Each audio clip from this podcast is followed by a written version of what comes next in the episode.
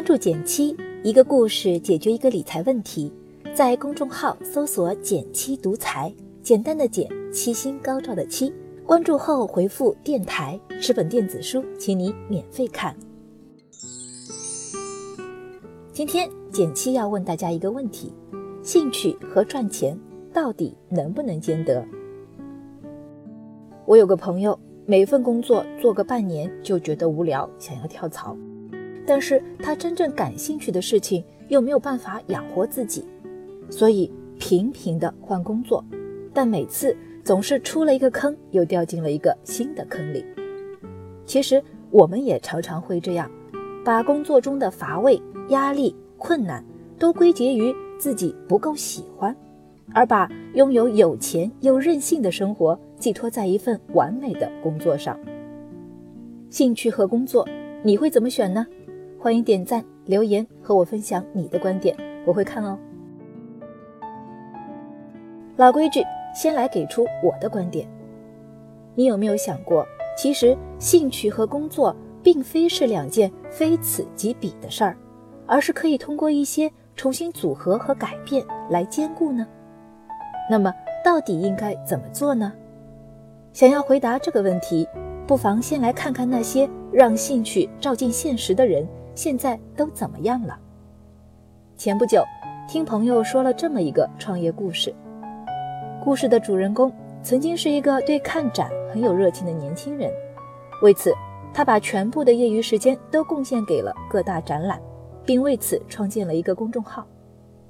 那时还是微信公众号的红利期，他迅速积累起一批有共同兴趣的粉丝，并得益于流量赚了钱。于是他开始思考。为什么不把自己的兴趣变成事业呢？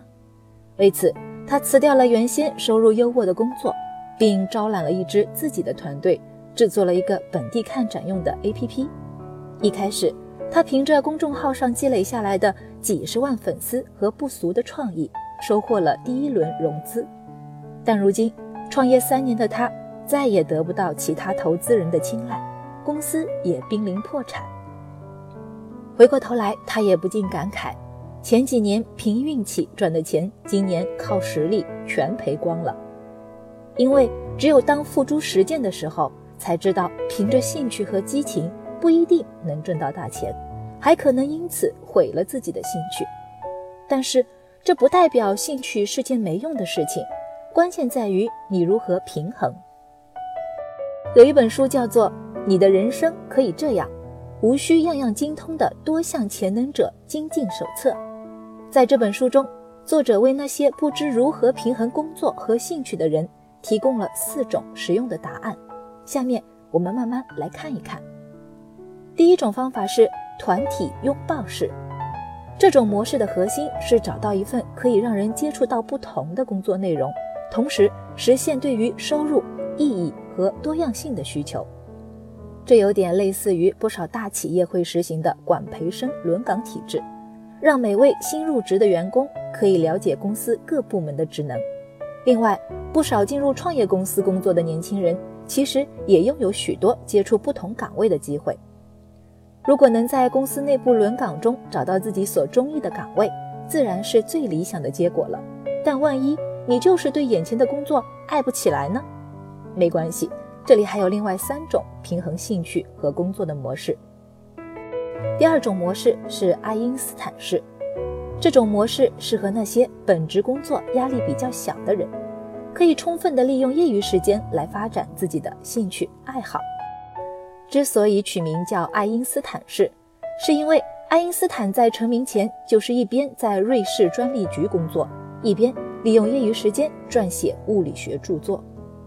也正是因为爱因斯坦的本职工作是一个收入稳定的闲职，才能让他有大把的业余时间搞物理研究。而我的朋友中也有本职工作是做行政工作，利用业余时间考下潜水证的，现在都已经拥有教练资质了。第三种方法是斜杠式。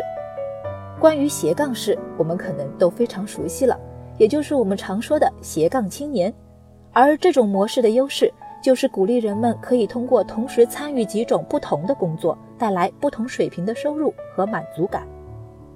这就与我在以前的电台故事中提到的 S 的情况比较类似了。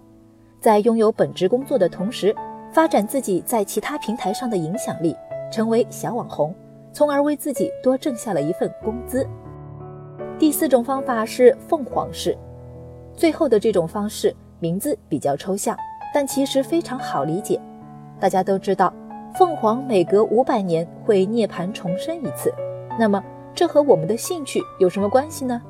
其实这种模式是教大家每一次只专注于一个兴趣或任务。几个月或者几年后，当这个领域不再让你有好奇心和求知欲的时候，便转换到下一个领域重新开始。而这其中最大的好处就是可以平衡我们对于深度与广度的追求。我身边就有这么一位以前是做销售工作的朋友，在工作十年之后突然转行开启了餐厅，现在日子也是过得有滋有味。忙碌在各行各业中的我们，都太容易埋头在工作中，而逐渐消磨了自己的兴趣和生活。但其实，兴趣和工作从来不是二选一的问题。如果用对了方法，想要兼顾也并非难事。好了，今天就到这里啦。右上角订阅电台，我知道明天还会遇见你。微信搜索并关注“减七独裁”。记得回复电台，你真的会变有钱哦。